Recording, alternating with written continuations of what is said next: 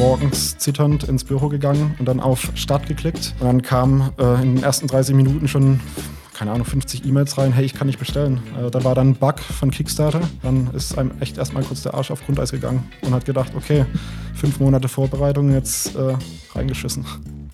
Boah, Chris, warum fahren wir heute mit dem Fahrrad ins Studio? Du weißt doch, ich hasse Radfahren und ich habe auch echt hier nur so einen Schrottdrahtesel. Basti, du weißt doch, dass wir heute einen echten Radspezialisten zu Gast haben und das hier ist quasi die Vorbereitung auf unser Gespräch gleich. Na gut, aber erst einmal herzlich willkommen an euch da draußen zu einer neuen Folge von Spätzle Valley. Heute zu Gast bei uns Andreas von Personomic. Das Produkt von Personomic, das ist ziemlich komplex. Sie entwickeln und produzieren individualisierte Fahrradgriffe. Wir sprechen heute daher das erste Mal über Themen wie Mass Customization oder auch 3D-Druck. Bevor wir in die Pedale treten und in die Folge durchstarten, noch ein Shoutout an die Leute vom Gründermotor, die uns bei der zweiten Staffel von Spätzle Valley super supporten. Jetzt aber Helm auf, Klickpedale rein und Strecke frei für Andreas von Personomic. Ja, ich bin der Andi von Personomic, ist ein relativ junges Startup aus Stuttgart, von der Uni Stuttgart ein Spin-off. Ähm, ursprünglich äh, äh, komme ich aus Heilbronn, bin dann zum Studium nach Stuttgart gekommen und bin seitdem hier, habe mich in die Stadt verliebt. Und äh, ja, mache jetzt mein Ding mit meinen Mitgründern Paul und Chris. Äh, war schon immer ein Traum, schon während dem Studium mal was zu gründen. Und durch die Corona-Pandemie kam es dann so, dass ich gerade mit dem Studium fertig war kein Praktikum mehr bekommen zum Abschluss, was ich noch machen wollte. Und dann zufällig einen Paul kennengelernt. Und dann sind wir das Thema Startup angegangen und sind da jetzt zwei Jahre schon dabei. Viel Stress, aber auch ein Riesenabenteuer. Und jetzt bin ich heute bei euch und kann da hoffentlich drüber was erzählen. Wie ist denn das bei euch im Team, wenn ihr zu dritt seid? Wie habt ihr das aufgeteilt? Wer macht denn sowas und was machst vor allem du? Äh, bei uns ist es tatsächlich so, das ist, kann man so von außen sagen, ist eigentlich das, äh, die ideale Aufteilung. Also bei uns sind jetzt nicht nur Ingenieure da so drin. Äh, wir machen ja 3D-Druck. Heißt, Paul macht bei uns Produktion, auch die Produktentwicklung ist halt total spezialisiert, äh, was additive Fertigung angeht. Wir haben ja noch einen Software-Teil, äh, weil man ja zum Produkt nur kommt, wenn man Fotos in seinen Händen macht, also seine Körperteile scannt. Da haben wir den Chris, der hat äh, Elektrotechnik studiert, aber dann war dann selbstständiger Softwareentwickler, hat eine eigene App für Mac entwickelt und ich habe Wirtschaftswissenschaften studiert und bin dann eben für den Teil Marketing und Finanzen zuständig. Also wirklich jeder seinen eigenen Bereich und eigentlich so jetzt für ein Gründerteam alles abgedeckt mal für den Anfang. Du hast eben gemeint, man muss für euer Produkt muss man seine Körperteile abfotografieren. Das klingt genau. ein bisschen anzüglich und fairerweise sieht euer Produkt auch ein bisschen aus wie ein Sextoy, ja. zumindest auf den ersten Blick. Ja, das war früher noch schlimmer. Da hatten wir dann auch mal Werbung geschalten, da waren dann schon äh, eindeutige Kommentare dabei. Wir sind ein bisschen von der Form weggekommen, aber ja, in manchen Positionen sieht es immer noch ziemlich eindeutig aus, aber die versuchen wir dann zu vermeiden bei Fotos. Sehr geil. Aber es ist nämlich kein Sextoy. Es ist kein was, Sextoy. Es, was es genau ist, das kannst du uns ja mal kurz in einem Elevator-Pitch erzählen. Ja, genau. Du hast im Prinzip 30 Sekunden Zeit, ähm, genau, einfach einfach mal zu erklären, was macht ihr denn genau? Ja, es gibt wirklich Millionen von Menschen mit Handbeschwerden in Deutschland. Hängt damit zusammen, dass eigentlich die meisten Produkte in der Massenfertigung hergestellt werden, dann eben nicht auf eine Hand maßgefertigt werden, sondern in der Standardgröße. Und wir haben uns das zum Ziel gesetzt, dass wir für jeden Kunden individuell ein Produkt fertigen, äh, wo er vorher die Hand einscannt und wir fertigen dann im 3D-Druck ein Produkt, jetzt einen maßgefertigten Fahrradgriff, der eben äh, dafür sorgt, dass es keine Handbeschwerden mehr gibt. Das ist ja auf den, auf den Punkt. Ja. Pitchen kann er. Oft genug gemacht, leider. Glaube ich. Zum Start reisen wir mit der Spätzle Valley Zeitmaschine ganz an den Anfang der Geschichte zur Idee. Genau, da muss ich sagen, war gar nicht meine Idee, sondern bei mir war das Thema, ich wollte gründen, aber ich hatte keine Idee. Ähm, und dann habe ich zufälligerweise, äh, als Corona angefangen hat, äh, also ich hatte ein paar Praktika bei Automobilherstellern im Raum Stuttgart und das war halt gar nicht mein Ding, also diese Corporate-Welt. Mhm. Ähm, und das hat mich halt auch nochmal echt bestätigt, was, was Eigenes zu machen. Und dann habe ich einen Paul über Facebook kennengelernt. Der hatte schon die Idee, seine Masterarbeit zu einem Thema personalisierte Computermaus geschrieben wo gleich die Idee ist, eben auch ein Produkt Maß zu fertigen, weil es da auch die Problematik gibt mit den, mit den Handbeschwerden.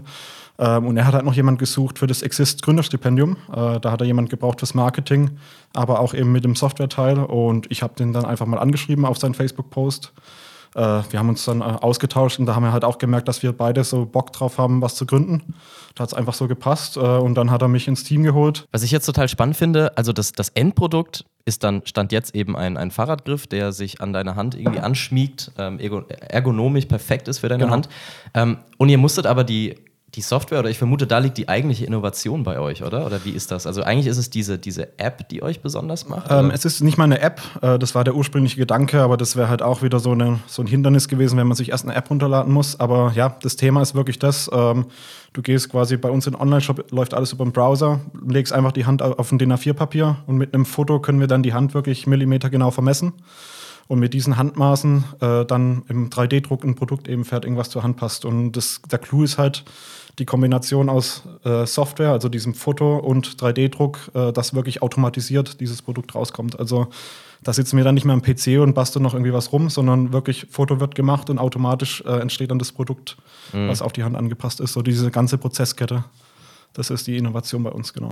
Und wie lange hat das gedauert, quasi von der ersten Idee, bis das jetzt dann so stand? Ja, es war ja so, dass wir erst mit der, äh, mit der Computermaus angefangen haben. Da haben wir auch an Startup-Wettbewerben teilgenommen, ASAP BW, mhm. waren dann in der Gründermotor Meisterklasse und haben dann aber während der Meisterklasse einen Pivot gemacht hin zum Fahrradgriff, einfach von der Überlegung her, ähm, dass wir schneller auf den Markt gehen können weil wir da schon die Zusage von Exist hatten, wollten dann also relativ schnell schon auf eigenen Beinen stehen. Das hätte mit der Maus wesentlich länger gedauert. Ähm, und dann Fahrradgriff selbst hat ungefähr sechs Monate gedauert, also ging super schnell. Äh, und Software war auch zeitgleich fast quasi, also acht Monate ungefähr, bis das Tool dann stand. Das ging wirklich super schnell. War auch ein bisschen kurios, weil wir dann schon rausgefunden haben, als wir dann auch Exist bekommen haben, dass es ein anderes Startup gibt. Die hatten sich mit dem Fahrradgriff, mit einem personalisierten für Exist beworben, mhm. haben es auch bekommen tatsächlich. Ähm, und dann haben wir zeitgleich das gleiche Produkt entwickelt. Zeitgleich mehr oder weniger auf den Markt gegangen, die regulär, wir mit Crowdfunding aber dann hat sich halt rauskristallisiert, dass unser Produkt einfach ein bisschen besser war. Mhm. Weil wir mit so einem Scan von zu Hause gearbeitet haben und das andere Team mit einem Handabdruck. Da, da hat man dann äh, einen Abdruckset zugeschickt bekommen per Post. War halt super umständlich und das Produkt war halt, äh, ja, meiner Meinung nach auch nicht so gut. Mhm. Weil die, äh, die haben äh, direkt im 3D-Druck was gedruckt und da war die Materialqualität einfach nicht so gut. Und wir machen das Ganze ein bisschen auf einem Umweg. Das heißt, wir drucken eine Gussform im 3D-Druck und befüllen die mit Silikon. Das heißt, das Endprodukt ist eigentlich aus 100% Silikon, da ist nichts mit 3D-Druck dabei, aber halt auf dem Weg dahin haben wir den 3D-Druck benutzt mhm. und waren halt auch so ein bisschen günstiger, weil wir nicht komplett äh, den Griff irgendwie 3D drucken müssen. Mhm. Radfahren boomt ja irgendwie seit Corona. Ja. Trotzdem haben wir uns gefragt, oder ich mich auch, ähm, ein Fahrradgriff ist ja schon würde ich mir jetzt sagen, eine Nische. Absolut. Weil wenn ich mir ein ja. Rad kaufe, klar, da spüre ich mal, ah ja, okay, ist vielleicht gut oder nicht so ja. gut. Ähm, wie ist es denn entstanden und kann man da wirklich einen Pain oder einen Painpoint raus, habt ihr, den ihr rausgefunden habt von Mountainbikern oder Radfahrern in dem Bereich? Genau, das, das war auch der Grund, warum wir zum Fahrradgriff gegangen sind während äh, der Meisterklasse. Wir haben da wirklich unter Anleitung vom Gründer, Gründermotor-Team ganz viele Customer Validation Interviews gemacht. Äh, wir haben auch andere Produkte analysiert, nicht nur den Fahrradgriff. Ähm, und da kam halt raus, dass beim Fahrradgriff und bei der Maus wirklich größten, der größte Bedarf besteht. Und gerade bei den Fahrradfahrern, also es ist der Wahnsinn. Es gibt Studien, die besagen, dass jeder dritte Fahrradfahrer betroffen ist. Und wir haben es dann aber auch auf Messen gemerkt, da haben uns die Leute wirklich die Bude eingerannt, als wir die ersten Male auf der Fahrradgriffe waren, weil die alles sagen, hey, genau das Problem habe ich. Bei uns eher eine ältere Zielgruppe ab 50 plus, würde ich mal sagen. Ähm, aber ja, wie du sagst, es ist wirklich eine Nische. Aber ich denke mal, es ist auch nicht schlecht, äh, mit, äh, in einer Nische zu starten. Ähm, mhm. Gerade auch mit so einem innovativen Produkt, weil wir uns da echt abheben können, weil es sowas noch gar nicht gibt. Aber wir haben jetzt auch neue Produkte in Planung, gerade so ein Mountainbike-Griff, der dann zwar nicht personalisiert ist, aber wo wir dann halt auch mehr in die Masse einfach gehen. Aber mit dem Produkt konnten wir uns jetzt echt erstmal einen gewissen Namen machen. Also man kennt uns jetzt in der äh, Fahrradbranche und ich denke, dafür war es ein guter Einstieg und jetzt mit neuen Produkten gehen wir dann auch ein bisschen mehr in die Breite. Ich kann mir auch irgendwie vorstellen, dass, dass die Zielgruppe ganz interessant ist. Also, dass da einfach auch eine größere wahrscheinlich Zahlungsbereitschaft Auf da ist, als Fall, jetzt ja. im Bereich der Computermäuse irgendwie. Genau, das ist halt auch der Boom, den du angesprochen hast. Äh, wir haben da selber Zahlen. Irgendwie seit 2017 hat sich der Fahrradpreis, äh, der durchschnittliche Fahrradpreis verdoppelt. Mhm. Hängt mit diesem E-Bike-Boom zusammen. Da zahlen die Leute jetzt 4.000, 5.000 Euro für ein E-Bike. Und dann ist halt ein Fahrradgriff, der aktuell noch 79 Euro kostet, einfach nicht mehr so eine große Investition. Mhm. Ja. Ich habe mich da nur gefragt, wieso kaufe ich als Endkonsument dann einen Fahrradgriff bei euch, wenn ich mir jetzt klar, du sagst, ein Fahrrad für 4000 Euro kauft, dann ja. ist 79 Euro auch nicht mehr viel im Ende. Ja. Am Ende, aber wieso macht das ein Fahrradhersteller nicht direkt selbst? Können die das nicht oder was ist da der, das Besondere, was ihr denen bietet. Ja, also ja, das ist in der Regel halt echt so. Ähm, da muss der Griff möglichst billig sein. Äh, da sind teilweise schon ergonomische Griffe drauf, aber da, das ist einfach ein Kostenfaktor. Äh, mhm. Das heißt, da werden in der Regel einfach Griffe drauf gemacht, wo man eh schon weiß, die kommen danach direkt runter. Und dann wird dann im Aftermarket einfach äh, ein neuer Griff drauf gemacht. Ähm, und das, das ist der Hauptgrund. Äh, aber was wir jetzt auch anstreben, äh, da waren wir jetzt auch schon im Gespräch mit ein paar Herstellern, dass, dass unsere Griffe eben als Option angeboten werden. Heißt, Kunde bestellt ein Fahrrad und hat dann noch die Option, so als Add-on einen Griff von uns quasi dazu zu bestellen. Ist eure Vision, in dem Bike-Segment zu bleiben oder sich davon eigentlich loszumachen und alle möglichen Industrien irgendwie zu beliefern? Genau, nee, also so schränken wir uns gar nicht ein. Ähm, wie du sagst, personalisiert ergonomisch, aber Personomic ist jetzt die Fahrradmarke. Da haben wir auch lange überlegt, passt das überhaupt zusammen, da dann noch auch ein, irgendwie eine Maus anzubieten, aber mhm. das ist, sind einfach gewisse Überschneidungen sind da, aber es ist halt einfach eine ganz andere Industrie. Ähm, aber das war schon immer die größere Idee. Ähm, deswegen habe ich da auch gleich mitgemacht, als ich von der Idee gehört habe, weil du so viele Anwendungsfälle hast. Ist jetzt auch nicht nur auf die Hand beschränkt, ähm, sondern auch auf die Füße oder auf den Kopf kann man auch Sachen personalisieren. Fahrradhelme gibt es zum Beispiel schon. Äh, gibt es auch so eine ähnliche Firma, die, wo man auch einen Kopf einscannt und dann einen passenden Fahrradhelm bekommt im 3D-Druck. Also die Idee war immer größer, ähm, aber wir fangen jetzt halt mal mit was Kleinem an, was wir selber umsetzen können. Und wenn wir dann mal größer sind, sind auch noch andere Sachen geplant in anderen Produktbereichen. Was ich persönlich total spannend finde, ist tatsächlich dieses Einscannen. Und ähm, vielleicht kannst du da ein bisschen was zu erzählen. Was, was sind dann so Marker an der Hand, die eine Software irgendwie erkennen kann? Und was ich auch interessant finde, dass man die Hand ja von oben scannt, ne? Und letztendlich kommt aber ein Griff raus, den ich ja umschließe. Also, was passiert da eigentlich auf einer Softwarebasis? Genau, also was wir machen, wir brauchen das DIN A4-Blatt, das ist unser äh, Referenzobjekt, damit wir eben die absoluten Maße äh, ermitteln können. Von oben fotografieren wir die Hand, äh, weil wir die Gelenkpunkte ermitteln. Äh, das ist von der Innenseite ein bisschen schwieriger. Das heißt, wir ermitteln Gelenkpunkte, um Fingerlängen, Breiten und so weiter zu ermitteln. Die Tiefen werden statistisch äh, äh, berechnet. Und die Daten füttern wir dann, das sind ca. 25 oder 30 äh, Datenpunkte, die füttern wir dann in Handmodell.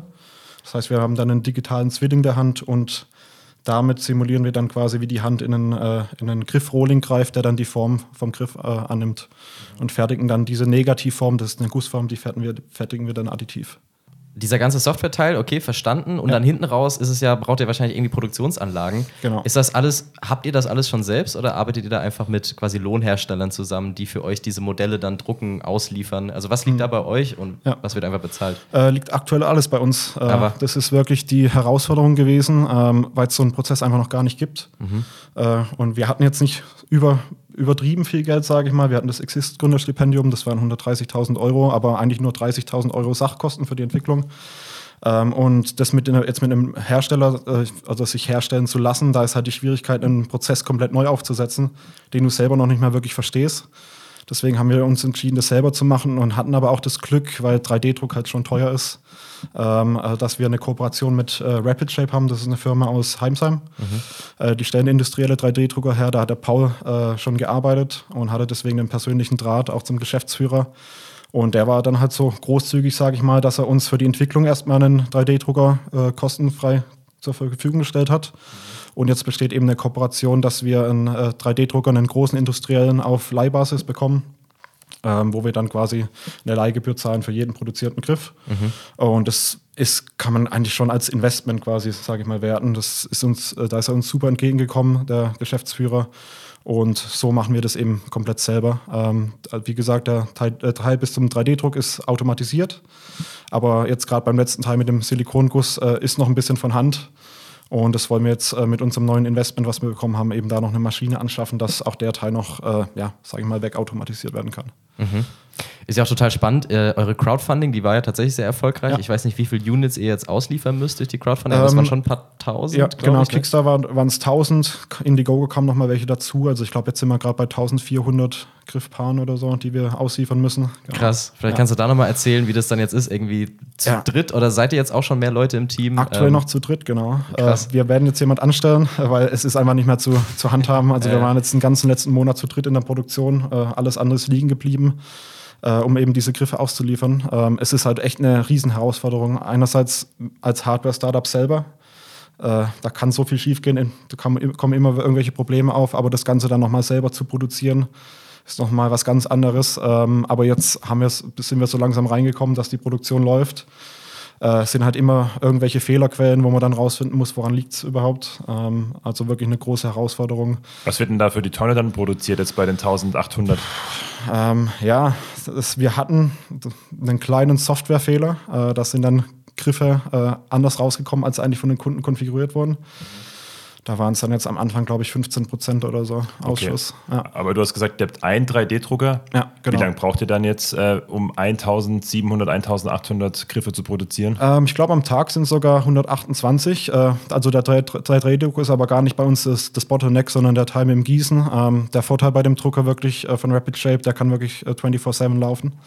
Das heißt, da werden in drei Stunden, äh, glaube 16 Griffpaare gedruckt ähm, oder 16 Griffe äh, und die fallen dann automatisch aus der Bauplattform raus und dann startet der nächste Druck und dann kann man es am nächsten Tag halt alles wieder einsammeln. Äh, deswegen, das ist gar nicht das Bottleneck. das heißt, da wird ihr in zehn Tagen durch und dann aber entsteht quasi der genau. Arbeitsschritt, genau. der, der arbeitsintensiv ist. Ja, also man muss noch, äh, es gibt noch Post-Processing, äh, mhm. wo man die Gussform reinigen muss, ähm, aber es ist halt gerade aktuell der Punkt einfach, wo wir da noch von Hand arbeiten müssen. Das, das hält uns ein bisschen auf, sage ich mal. Ja. Ja, Basti hat es gerade angesprochen, die Crowdfunding-Kampagne habt ihr im Herbst 21 ja. das Ziel gehabt, 5000 Euro einzunehmen habe 65.000 ja. Euro mehr Ups. eingenommen. Ja. das ist natürlich schon spannend, weil ähm, du hast schon leicht den Kopf geschüttelt, ja, waren wahrscheinlich ein bisschen mehr, die ihr dann doch gebraucht hätten, genau. aber was? Ja.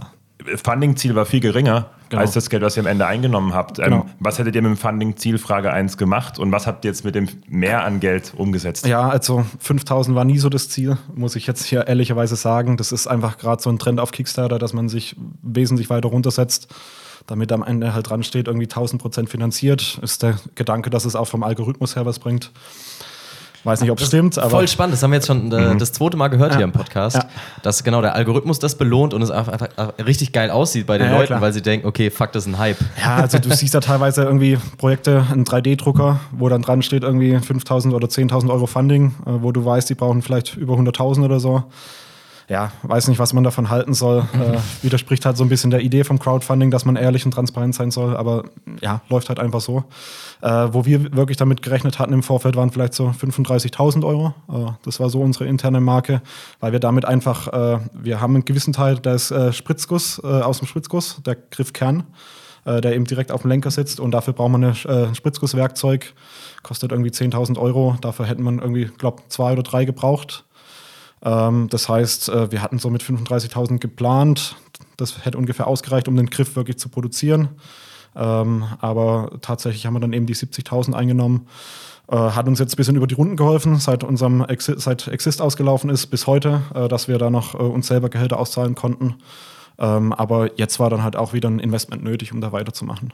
Was ich irgendwie auch noch ganz spannend finde, so dieses Thema ähm, Mass Customization, so gefühlt war das irgendwie vor ein paar Jahren so ein, so ein krasser Hype, wo es mhm. irgendwie hieß, in zehn Jahren hat jeder zu Hause seinen 3D-Drucker und du wirst Sachen im Internet bestellen, kriegst dann nur noch die Baupläne und druckst das. Und irgendwie hat sich das bisher, zumindest in meiner Lebenswelt, überhaupt nicht durchgesetzt. Ähm, glaubst du, die Technik kommt jetzt erst langsam dahin, dass solche Modelle funktionieren? Oder was hindert die Menschen daran, mehr personalisierte Produkte in ihrem Alltag zu haben? Es ist einfach noch ein Kostenfaktor. Also mhm. es ist immer noch ja, fast prohibitiv teuer. Äh, wir haben es jetzt wieder, wir waren jetzt am Wochenende auf der Eurobike, haben da ausgestellt. Ähm, in der Fahrradindustrie gibt es jetzt auch einen Trend zu perso äh, nicht personalisierten, aber 3D-gedruckten Fahrradzetteln. Da ist die Idee, da kann man dann äh, so drucken, dass verschiedene Stellen unterschiedlich hart oder weich sind, mhm. um dann eben die Druckbelastung zu reduzieren. Aber so ein Zettel kostet halt aktuell noch 400 Euro. Ähm, das bezahlen die allerwenigsten. Das ist noch die absolute Nische. Das ist einfach echt noch ein Kostenfaktor aktuell. Und solange es halt noch so teuer ist, äh, wird sich das auch noch nicht wirklich so durchsetzen. Äh, wir sind dann eben den Weg gegangen, den Griff nicht direkt 3D zu drucken, sondern wie gesagt so eine Gussform zu machen, die ist, die ist millimeterdünn, also kaum Material, ist aber noch trotzdem ziemlich teuer. Ähm, aber so konnten wir halt einen Griff, sage ich mal, entwickeln, der zwar wirklich teurer ist als reguläre Griffe am Markt, aber noch bezahlbar, sage ich mal, dass es sich im Rahmen hält. Du hast ja vorhin so ein bisschen euch als Gründungsteam vorgestellt und ihr habt ja alle eher du einen Marketing-Background, die anderen eher einen technischen Background. Ähm, ihr bearbeitet aber ein Problemfeld, wo man ja auch irgendwie medizinisches Know-how, dieses ganze ergonomische Thema wissen muss. Und ich glaube, so geht es wahrscheinlich ganz vielen, die auch zuhören, dass sie irgendwie eine Idee haben, aber das ist vielleicht in einem Bereich, wo sie selbst gar keine Expertise haben. Wie habt ihr euch das draufgeschaufelt oder reingeholt ins Team? Genau, also hat damit angefangen, äh, die Mutter und die Schwestern von Paul äh, sind Physiotherapeutinnen mit eigener Praxis. Aha. So kam dann auch die erste Idee, weil Paul, der hat mit seiner Maus immer Beschwerden und seine Mutter hat dann mal die Anregung gegeben, dass es quasi wie bei einer orthopädischen Schuheinlage sein sollte. Die ist ja auch in der Regel maßgefertigt und stützt quasi den Fuß. Und hat sie eben auch gesagt, das sollte bei deiner Maus eigentlich auch so sein. Und da hat er sich dann auch wissenschaftliche Paper rausgesucht, wo dann auch drin stand, zum Beispiel, dass die optimale Maus eigentlich eine, die Negativform der Hand ist, also wirklich die, um so die Hand maximal zu entlasten. Ähm, und dann haben wir auch äh, äh mit dem IKTD von der Uni Stuttgart mal zusammengearbeitet. Äh, die haben dann auch äh, Tests gemacht mit Probanden, äh, quasi mit so einem Handschuh, den man sich überzieht. Da werden dann die Druckstellen, äh, die, wird die Druckbelastung gemessen mit Sensorik. Und so haben wir den Griff dann auch nochmal optimiert. Ähm, aber es gibt ja schon diese ergonomische Griffe, gibt es schon auf dem Markt. Daran hat sich ein bisschen orientiert und es dann halt nochmal ein bisschen weiterentwickelt. Ich, ich, ich fand das ganz spannend, als du vorhin meintest, gerade als ihr gestartet seid, jetzt auch mit der Crowdfunding-Kampagne, war ja ganz klar auf B2C, ja. also für den Endkunden, für genau. den Radfahrer. Jetzt meintest du vorhin, dass ihr auch schon mit Firmen im Gespräch seid, die genau. eben Fahrräder herstellen, mit ja. den Herstellern. Genau. Seid ihr da gerade noch auf der Suche, was für euch der richtige Sales-Kanal ist? Oder sagt ihr, nee, eigentlich soll es schon in B2B oder in die B2C-Richtung gehen? Ja, beim, ähm, mit dem maßgefertigten Fahrradgriff war halt echt das Problem, ähm, dass es schwierig ist, das mit dem Handel zu machen weil der Fahrradhändler, der kann die nicht auf, auf, Lager kaufen, sondern es ist echt on demand, was wir da machen.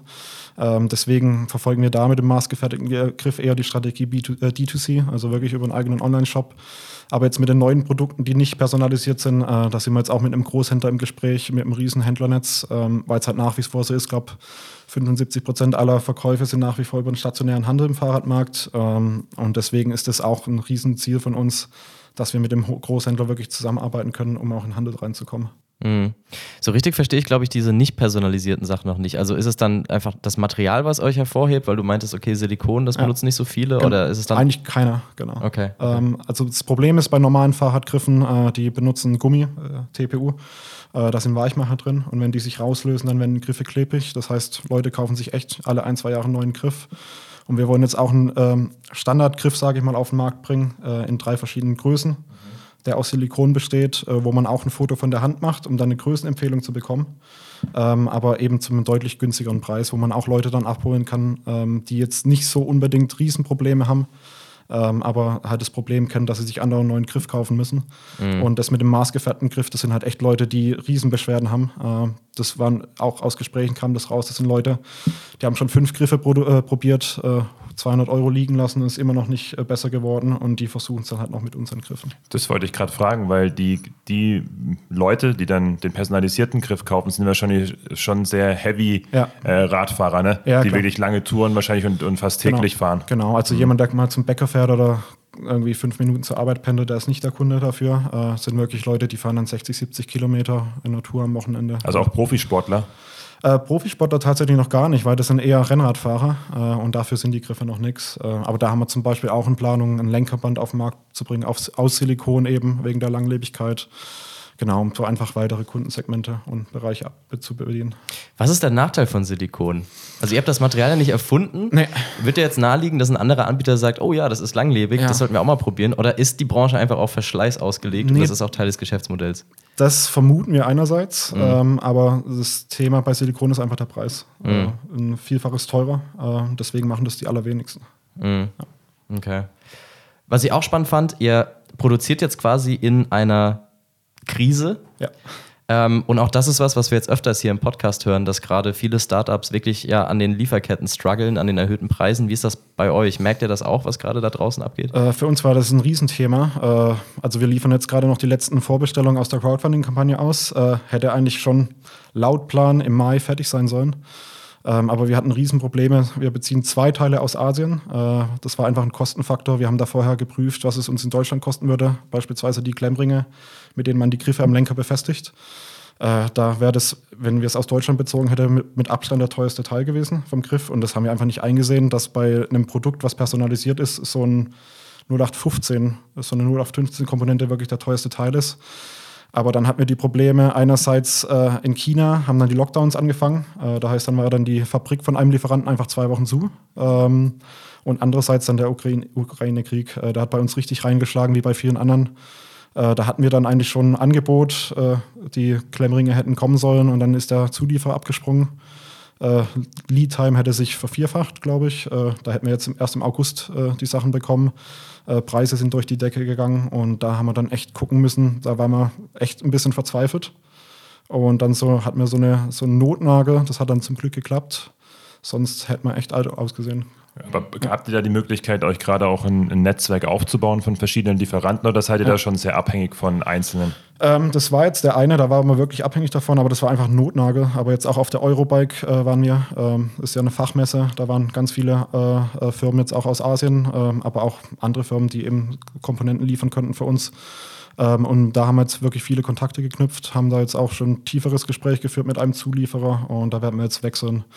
Aber in Zukunft werden wir da auch einfach auch Dual Sourcing machen, nicht mehr nur von einem Zulieferer, dass man da einfach ein bisschen mehr Sicherheit hat. Aber das war jetzt halt einfach äh, für uns als Startup, wir mussten die Kosten so niedrig halten wie möglich und deswegen das dann halt von einer Quelle beziehen. Gab es in eurer kurzen Gründungszeit äh, schon mal so einen richtigen What the fuck-Moment, äh, wo irgendwie ja, man es nicht fassen konnte, wo was wahnsinnig schief lief oder ja, erstmal die Crowdfunding-Kampagne selber. Äh, da haben wir, also das war äh, Stress pur. Äh, morgens zitternd ins Büro gegangen und dann auf Start geklickt. Mhm. Und dann kam äh, in den ersten 30 Minuten schon, keine Ahnung, 50 E-Mails rein, hey, ich kann nicht bestellen. Äh, da war dann ein Bug von Kickstarter, dass die Leute, wenn die die Seite auf Deutsch hatten, konnten einfach nicht bestellen. Und wir wussten dann nicht, was machen wir jetzt? Weil wir die Leute halt so drauf getrimmt haben im Newsletter, dass sie sofort bestellen, gleich am ersten Tag idealerweise. Ähm, und Kickstarter-Support erreicht man halt telefonisch nicht. Per E-Mail irgendwie drei Tage Antwortzeit und dann muss man erstmal scramblen und gucken, was machen wir jetzt? Dann haben wir glücklicherweise eine Lösung gefunden, aber da war dann, ist einem echt erstmal kurz der Arsch auf Grundeis gegangen und hat gedacht, okay, fünf Monate Vorbereitung, jetzt äh, reingeschissen. Mhm. Ja.